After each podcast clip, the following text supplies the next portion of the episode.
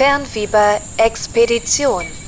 Während des Studiums stehen einem ja unglaublich viele Möglichkeiten offen. Manchmal denke ich, man bräuchte ein ganzes Leben mehr, um die alle nutzen zu können. Wusstet ihr zum Beispiel, dass die Uni Köln oder vielmehr das Orientalische Seminar Exkursionen in den Iran anbietet?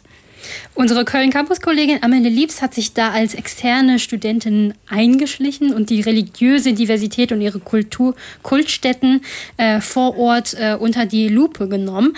Amelie, wie kommt man denn als ähm, Nicht-Studentin vom Orientalischen Seminar ähm, dazu, dass man da an dieser ähm, ja, Exkursion praktisch ähm, teilnehmen kann. Also musstest du da irgendjemanden bestechen jetzt oder ging das eigentlich ganz gut? Ja, eingeschlichen trifft es ganz gut.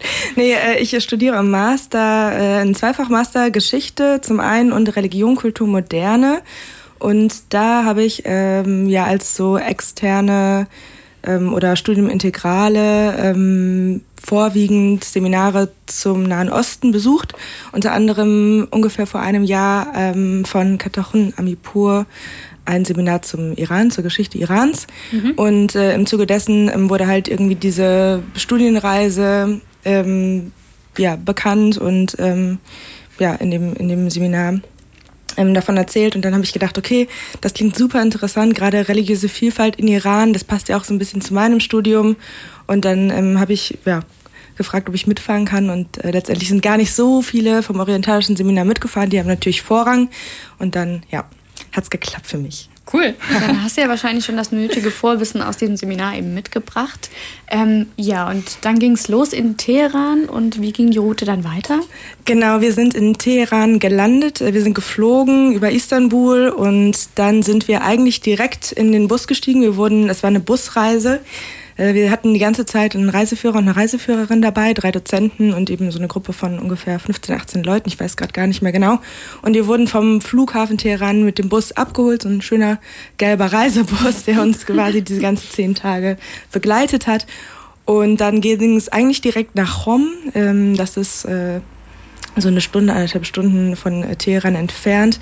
Äh, dann ging es äh, hoch in den Norden. Wir haben quasi jeden Tag eine andere Stadt besucht, ungefähr. Waren sehr viel im Bus unterwegs und haben immer so Stops gemacht. Waren in West- und Ost-Aserbaidschan, das sind Provinzen in Iran, noch nicht Aserbaidschan, das Land. Und dann wieder, also über Chamedan, ähm, Tabriz und dann wieder runter nach Isfahan, Yazd und anderthalb Tage in Teheran hatten wir auch noch frei. Wow, boah, das ist ja schon echt. Also das ist schon sehr, sehr gut getaktetes Programm, sage ja. ich mal. Viele Erfahrungen hast du bestimmt gemacht. Und es ging ja jetzt bei der Studienreise hauptsächlich um religiöse Diversität. Mhm. Ähm, welche Religionsgruppen stand, standen denn da so im Fokus? Ja, also ähm, der Iran hat ja 80 Prozent oder besteht äh, aus 80 Prozent aus äh, schiitischen äh, Muslimen. Ähm, und äh, es gibt aber natürlich auch äh, Armenier, also Christen, ähm, dann äh, Juden natürlich und ähm, auch noch äh, einige kleinere religiöse Gruppen, die aus dem Zoroastrismus entspringen. Das ist so eine sehr, sehr alte Religion, die ähm, ja Iran sehr geprägt hat in seiner Kultur. Ähm, das ähm, Neujahrsfest Nuruz, was man ähm, vielleicht auch hier kennt oder ähm, was auch noch hier von Iranern gefeiert wird, ähm, entspringt auch oder hat sehr viele Parallelen zu, zu den ähm, Festen des Zoroastrismus tatsächlich. Hört sich auf jeden Fall sehr abwechslungsreich, aber auch anspruchsvoll an. was für Kultstätten habt ihr denn da zum Beispiel alles besichtigt? Ähm, unterschiedlich. Also wir waren natürlich auch in Moscheen. Ähm, in Chom ähm, waren wir ähm, in einer sehr großen Moschee. Ähm, ich muss jetzt mal ganz kurz hier bei mir äh, runterscrollen. Ich habe mir das natürlich auch äh, aufgeschrieben. Fatima ähm, Mosuma Moschee. Ähm, und da haben wir auch eine Führung bekommen von einem ähm, Mullah, der auf, auf Englisch uns da so zwei Stunden ähm, durch äh, die Moschee geführt hat und ähm, anschließend auch mit uns in so einer Art Diskussion zum Islam oder so eine Fragerunde zum Islam ähm, durchgegangen ist. Dann äh, haben wir zwei armenische Klöster besucht im Norden von äh, Iran, in der Nähe von äh, Tabriz, ähm, relativ an der Grenze zu Aserbaidschan tatsächlich. Äh, San Tadeus und äh, San Stefano. Das war wirklich so in den Bergen. Wir sind mit dem mit unserem gelben Reisebus da ähm, schön durch die Serpentinen gefahren. Ähm, das war sehr sehr schön. Also auch Iran hat unglaubliche Facetten oder Facettentum an, an Landschaften. Genau da waren wir. Ähm, dann haben wir äh, eine jüdische Kultstätte oder so eine mausoleumsartige äh, artige Kultstätte in äh, Hamedan besucht, äh, die unter anderem auch von der muslimischen Bevölkerung gepflegt wird. Ähm, das äh, war für mich auch so ein Aha-Effekt, weil äh, das ist ein sehr, sehr altes, sehr, sehr altes Grab oder Mausoleum kann man das, glaube ich, tatsächlich auch nennen. Ähm, und das muss zum Beispiel nicht bewacht werden. Ich meine, man kennt das ja vielleicht in, in Köln, dass äh, jüdische Kultstädte, Kirch, ähm, Synagogen mhm. ähm, von der Polizei bewacht werden müssen. Das hätte ja sein können, dass das irgendwie äh, in Iran auch so ähm, sein muss. Aber das ähm, ja, muss tatsächlich nicht sein. Die werden nicht angegriffen.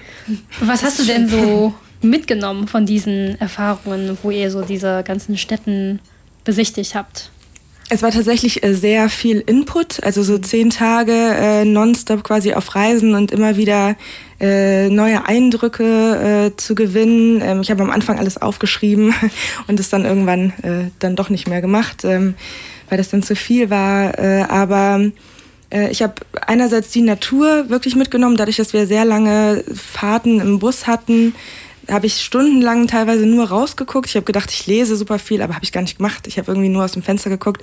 Dann ähm, sieht man sehr viel ja, wüstenähnliche Landschaften, dann kommen auf einmal riesige schneebehangene Berge, auch Teheran ist ja komplett von, von der Bergkette äh, umschlossen. Das äh, zum einen, ähm, aber wir haben natürlich nicht ganz so viel Kontakt mit Einheimischen gehabt. Ähm, weil wir natürlich sehr viel unterwegs waren. Aber das, was wir mitbekommen haben auf der Straße, war sehr, sehr positiv. Also ich hatte ein sehr, sehr positives Gefühl, fast durchweg. Äh, die einen waren irgendwie sehr schüchtern, aber man wurde auf jeden Fall angeguckt, weil man natürlich als Tourist erkannt wird, ja, direkt. Äh, ähm, genau, aber viele kamen auf uns zu, ob alt, jung, äh, Frauen, Männer und äh, kamen zu uns und haben uns auf, auf Englisch angesprochen, gefragt, woher kommt ihr, was macht ihr hier, wohin fahrt ihr noch, wo wart ihr, wir wünschen euch eine wundervolle Zeit.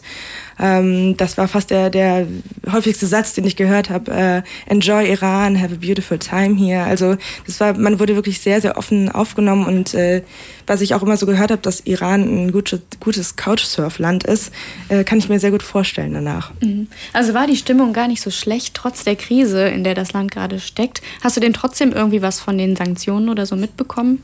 Also man bekommt ähm, was von der Wirtschaft, denke ich mal, mit. Also ähm, ob das tatsächlich genau an diese Sanktion gekoppelt ist, kann ich jetzt schwer sagen, aber gerade in Teheran oder vielen größeren Städten, die wir besucht haben, äh, stehen halt sehr viele Ruinen tatsächlich. Und zwar nicht heruntergekommene, schon fertiggestellte Häuser, sondern eher so äh, Fabrikruinen, die ähm, irgendwas wurde, sollte neu gebaut werden, aber es gab irgendwie Baustopps und das durchzieht das ganze Land. Also wirklich ähm, so diese ganzen Baustopps, diese ganzen brachliegenden Flächen, wo irgendwas angefangen wurde, ähm, von Großindustriellen oder so, was nicht fertig gemacht, äh, gebaut wurde.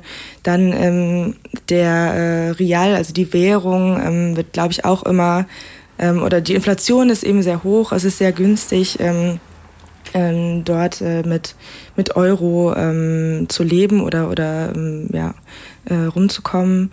Ähm, das bekommt man mit. Ähm, ansonsten an politischen Bewegungen oder sowas bekommt man gar nicht so sehr mit. Also es, wir haben weder Demonstrationen gesehen auf irgendeine Art und Weise.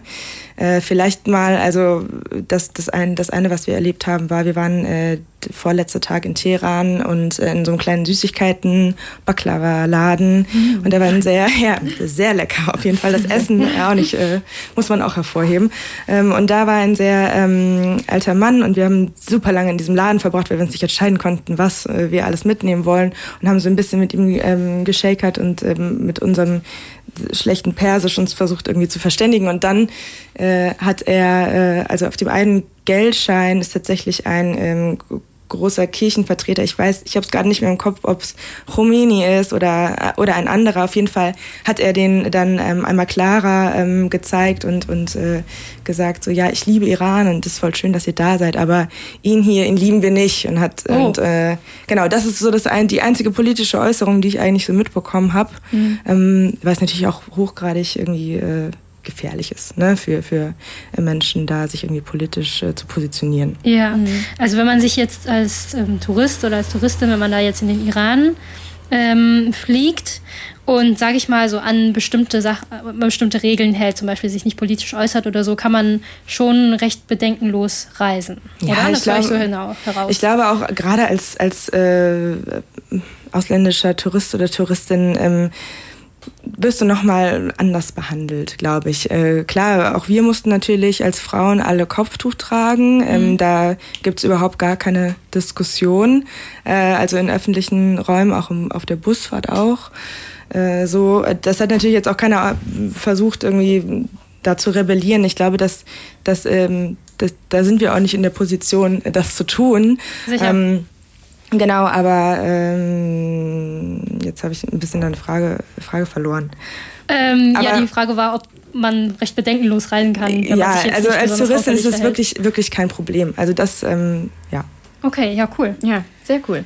Äh, unsere Kollegin Amelie Liebs, die hat eine Exkursion in den Iran gemacht. Unter der Leitung von Professor Dr. Amipur haben die Studierenden sich da mit der äh, religiösen Vielfalt des Landes beschäftigt und unterschiedliche Kultstätten besichtigt. Vielen Dank dir, Amelie. Fern, fern, fern, fern, fern, fern, fern, fern.